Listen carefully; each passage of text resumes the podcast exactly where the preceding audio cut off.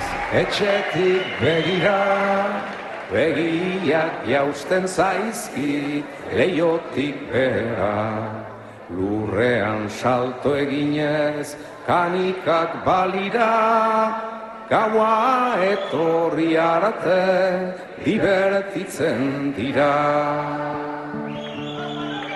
Ikus mira galduta asper naizenean gogoa ibintzen dut etorkizunean zer egin behar dudan Euskaldun artian suizidatzen espanaiz datorren urtean El bercholarismo ha sido declarado bien de interés cultural de Navarra. Se suma así al Carnaval de Lanz, también al Carnaval de Ituren y Zubieta, el tributo de las tres vacas, los volantes de Luzaide y el paloteado de corte. Será el próximo 20 de junio cuando la consejera de Cultura, Ana Herrera, presida, eh, lo hará además en el Museo de Navarra, un acto que estará abierto al público y en el que se presentarán los detalles de esta declaración y lo que ella implica. En este evento van a participar, entre otros, nuestros dos primeros invitados. Eh, Gonzalo Agote es coordinador de Nafarroaco Bertzale en el Cartea. Gonzalo, ¿qué tal? Egunon. Egunon, bien, vosotros. Pues eh, encantados de tener la oportunidad. Primero de, empezar ya, antes de la llegada de esa jornada de esa 20 eh, de junio, aclarar algunos conceptos en los que nos podemos llegar a, a, perder. Pero vamos a saludar también antes a Alfredo Asiain, etnolingüista y coordinador técnico del Archivo del Patrimonio Inmaterial de Navarra. Alfredo, Egunon. Eh, eh, bueno, buenos días. Quizá podemos empezar contigo, eh, precisamente, Alfredo, porque yo creo que ya nos perdemos un poco en el propio concepto de lo que implica el patrimonio inmaterial. Sí, claro. es un poco el, último en llegar a estas listas, ¿no? y, y, evidentemente se hace un poco complicado. Bueno, en principio, el patrimonio inmaterial tampoco es que sea algo nuevo, es algo que siempre ha existido, es la parte intangible de, de, la, de la cultura que se transmite de generación en generación y que tiene un valor intrínseco importantísimo, ¿no? En este caso, como eh, si te das cuenta, pues el bercholarismo es una psicodinámica, ¿no? Mental, un arte eh, de la poesía, pues evidentemente no tiene un soporte material, es decir, eh, es algo mental, es algo corporal, es algo transmitido de generación en generación, es algo oral. Y entonces por eso eh, esa creación del patrimonio inmaterial como concepto que la UNESCO entendió que era importantísimo porque era una parte eh, indisoluble también de, lo material, pero en principio una parte importantísima de transmisión cultural eh, en todo el mundo. Y no nos equivocamos, hoy estamos hablando de bercholarismo, pero si decimos que la riqueza inmaterial en Navarra es enorme, eh, lo decimos nosotros y me lo ratificarías tú y el equipo del archivo porque desde 2005 yo no sé cuántos cientos de localidades habéis visitado ya en busca de recuerdos, Alfredo. Pues más de 400 localidades y, vamos, estamos con el preinventario también junto con el gobierno de Navarra. Eh, ya llevamos eh, censadas más de 2.000 manifestaciones importantes. y, luego, bueno, estas son las que más destacan, ¿no? Evidentemente, has hecho un poco una, una lista, una enumeración de las más destacadas. No son las únicas, porque hay fiestas maravillosas, hay gastronomía, hay eh, organizaciones social, hay, hay muchos ámbitos en los que se puede todavía rastrear, ¿no? De hecho, ya se está incuando el expediente también, por ejemplo, de un deporte tradicional que, que pronto será también declarado, BIC, que es el guante la Shoah, ¿eh? que es una, una, modalidad, por ejemplo, de pelota vasca, que es eh, antecedente casi casi de todas las modalidades que conocemos actualmente. ¿no? Eh, la riqueza del patrimonio inmaterial en Navarra, pues evidentemente es, es enorme. Y, también posiblemente porque tenemos la riqueza añadida de contar con, pues con, con dos lenguas, con unas culturas eh, que han provenido pues de, de, distinta, de distinto origen y todo eso eh, pues hace que la riqueza, la diversidad, pues sea enorme, claro. Decía Caro Baroja que cada 30 kilómetros en Navarra se cambiaba el paisaje, las gentes, las tradiciones, eh, pues efectivamente esa diversidad geográfica, esa eh, diversidad humana, pues también está reflejada en la diversidad del patrimonio. Gonzal, ¿fue en este caso vuestra asociación la que dio ese paso de solicitar la declaración del bertolarismo como bien de interés cultural de Navarra? ¿Por qué y por qué en este momento? Bueno, hombre, nosotros dimos el paso, pero el paso Aupados por otros muchos, ¿no?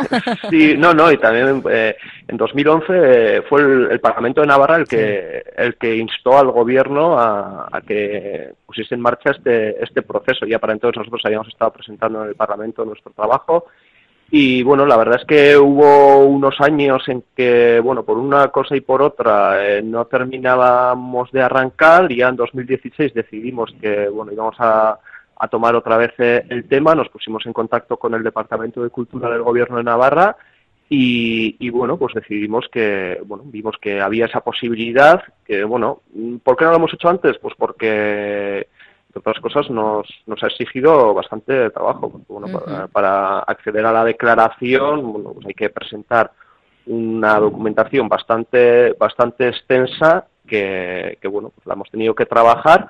En 2017 ya por fin eh, acabamos con el, con el informe en el que hacíamos la, solicitud, que luego sobre, sobre ese informe fue el propio Alfredo el que, el que realizó su, su informe y bueno, ya eh, empezamos ese camino administrativo que, que ha culminado bueno, pues con la con la declaración de, esta, de esta semana. Eh, eh, yo, fíjate que cuando te planteaba el por qué en este momento, eh, casi me iba a autocontestar diciendo porque precisamente no está viviendo un mal momento el versolarismo. O sea, no responde en este caso a un riesgo inmediato porque, porque vivís un momento dulce en Navarra, Gonzalo. Sí, sí, no, no, estamos, no estamos mal aunque a lo mejor no, sea muy siempre se puede estar mejor. muy bonito sí eso. No pero luego al ser al ser del bercholarismo un bien eh, inmaterial es cierto que, que no podemos eh, descuidarnos. Eh, el bercholarismo es una actividad artística, cultural que se desarrolla en, en euskera, está íntimamente ligado al desarrollo de, de la lengua bueno, en la medida en que, en que el euskera se siga extendiendo, siga normalizándose en, en Navarra, pues eh, bueno, será beneficioso para el virtualismo, pero, pero es cierto que, que, bueno, aunque el virtualismo ahora esté en un buen momento en, en Navarra, pues eh, siempre siempre es mejor prevenir y, bueno pues eh, con esta declaración yo creo que, bueno, se, se se pone de alguna manera sobre, sobre el papel, bueno, que es un bien que hay que mantenerlo, que es un bien que pertenece a toda la sociedad navarra. y que, que, bueno, le corresponde a, a la sociedad navarra pues el, mantenerlo, el promoverlo y el conseguir que, que dentro de 100, 200 años podamos seguir hablando de, de que el bercholarismo vive un buen momento en, Navarra. Pero sí que es importante esto que subraya Gonzal, porque es verdad que por extensión es un reconocimiento a la cultura euskaldún, al euskera y además en un momento delicado, aquí sí que sí, por esas voces que bueno tratan de desprestigiarlo que, o que nos hablan día sí día también en términos de, imposición. Alfredo, ¿cómo mantener vivo entonces un bien inmaterial? De hecho, eh, se utilizan diferentes conceptos, ¿no? Eh, el bien material se conserva, el inmaterial se salvaguarda. Exactamente, la salvaguardia, que es un poco lo que Gonzalo estaba comentando, que hay que estar siempre un poco alerta, dejando que evolucionen las cosas, pero también teniendo prevista un poco las medidas para apoyar, para eh, eh, hacer conocible, eh, hacer eh, sensibilizar a la población. Yo creo que en Navarra todavía hay bastante trabajo en, ese sentido, que se entienda la maravilla que nos ha llegado ¿no? desde generaciones anteriores, como es pues esta, este canto improvisado en euskera y que efectivamente en el mundo pues tiene algunas comparaciones, pero de la calidad y de la altura artística del bercholarismo, pues prácticamente salvo la décima cubana, yo diría que, que, casi no hay no hay parangón, ¿no? En, realidad mm, es verdad que es una declaración más, yo la calificaría de honorífica, ¿no? Pero eh, es una calificación eh, de honorífica que quiere distinguir el buen trabajo hecho pero posiblemente porque la propia asociación, los propios Bercholaris y toda su asociación de Berchosale, el Cártea, ¿no? ha sido un modelo de salvaguarda. Es decir, esto me gustaría subrayarlo. Es decir, ahora mismo todos los especialistas en patrimonio inmaterial estamos pensando medidas de salvaguarda y eh, la verdad es que la propia asociación, de todos los eh, agentes implicados en el bercholarismo, de forma autogestionada han sido un modelo, un modelo para la salvaguarda. Eso no quiere decir que no haya algún peligro, ¿eh? que también lo hemos marcado en el informe, no me voy a extender mucho. Hay un peligro que es morir de éxito, ¿eh? Mira, es decir, curioso. Eh, es curioso, sí, pero por ejemplo hay algunas fiestas y algunas declaraciones que pueden tener efectos, eh, no es el caso, pero que pueden tener efectos negativos porque masifican, porque espectacularizan igual en exceso, etcétera. Entonces, en la declaración también se insiste, que yo creo que ellos lo están haciendo muy bien, la importancia de la transmisión educativa. Claro, más allá de la competición o el espectáculo, ¿no? Exactamente, es decir, preservar un poco los contextos, las, las y, otros contextos tan interesantes que ya han llegado pues, desde la antigüedad. Eh, en realidad, todos esos, eh, esos peligros y esas medidas de salvaguarda eh, lo que intentan es mm, eh, distinguir a este bien por su singularidad eh, cultural, que es eso lo más importante de la declaración, el hecho de que queda reflejado, para que te hagas una idea, a la misma altura que una catedral, que eso igual es muy gráfico para entender. Es decir, la declaración significa que la Catedral de Pamplona y el bercholarismo, por poner un ejemplo así comparado, están en el mismo rango de protección. Es el mismo grado de protección, el máximo dentro de la Ley Foral de Patrimonio Cultural. Exactamente. Entonces, eh, Mm, yo destacaría quizá estos elementos porque le dan un poco pues la dimensión ¿no? a lo que queremos decir. Desde luego. Gonzalo, de todas formas sí que es verdad que en estos días eh, habéis comentado, ¿no? Ojalá también con el tiempo pues esto llegue a materializarse en medidas o en acciones concretas, ¿no? Eh, que, nos inviten también, que nos eh, allanen el camino de esa salvaguarda. Eh, sí, bueno, lo quiero decir, que es cierto que nosotros ya tenemos un largo recorrido de trabajo con las instituciones, con diversas instituciones que ha tenido sus altibajos, pero, pero también eh, es cierto que, bueno, siempre, siempre se puede hacer más. Nosotros como asociación, a, mí estos días me han preguntado, bueno, ¿qué va a suponer eso para el trabajo que realizáis eh, con el bercholarismo y bueno, pues va a suponer que vamos a seguir trabajando. O decir, tampoco nos supone ningún cambio no, bueno, viene a reforzar vuestra apuesta, ¿no? De que, es el camino.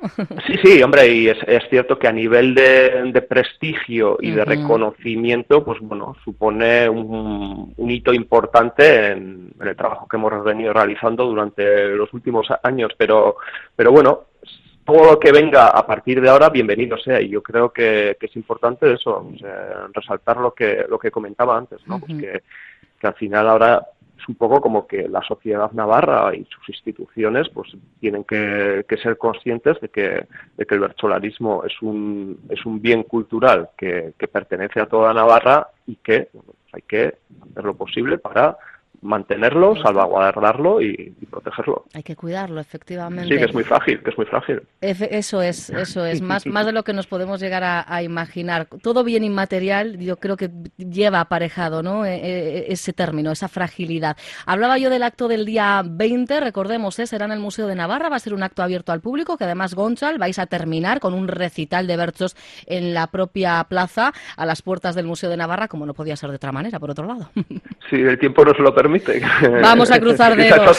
Sí, sí, porque fíjate, me, llega ahora mismo un mensaje de WhatsApp con una imagen, dice, ha arrancado la temporada de baño en Euskadi y me especifican, el de la Norac es el socorrista. Pobrecito mío, lleva triple capa en, la imagen, el socorrista. Pues tenedlo en cuenta, ¿eh? Día 20 y yo aprovechando la presencia de Alfredo, sí que les voy a remitir a los oyentes de Onda Vasca, a los oyentes de Euskadi Hoy Magazine, Alfredo, a navarchivo.com porque ahí pueden pasar horas y horas cuscuseando, ¿eh? curioseando en torno a todo ese trabajo que venís realizando en los últimos años, ¿verdad? Sí. Yo, bueno, ese es nuestro trabajo que estamos haciendo. Ese archivo, y ya somos cátedra, además recibimos hace poco también a, la propia asociación de Bercholaris y a Minchola y, estamos empezando también a colaborar en líneas de investigación que pueden ser muy interesantes de cara al futuro. Y también destacaría el propio centro de, de Berchosal el Cartea, es en Pelar, ¿no? Un centro eh, sobre bercholarismo que es también modélico, ¿no? Para hacer ese estudio y donde estamos, pues claro, eh, colaborando unos y otros, pues en intentar difundir pues estas maravillas de nuestro patrimonio inmaterial. Pues os seguimos la pista porque tendremos la oportunidad de, ir incorporando esas novedades, Alfredo, que ya nos has ido dejando así caer eh, a, trocitos, eh, a garbancitos, como, como el cuento. Gonzalo, Alfredo, a los dos, muchísimas gracias.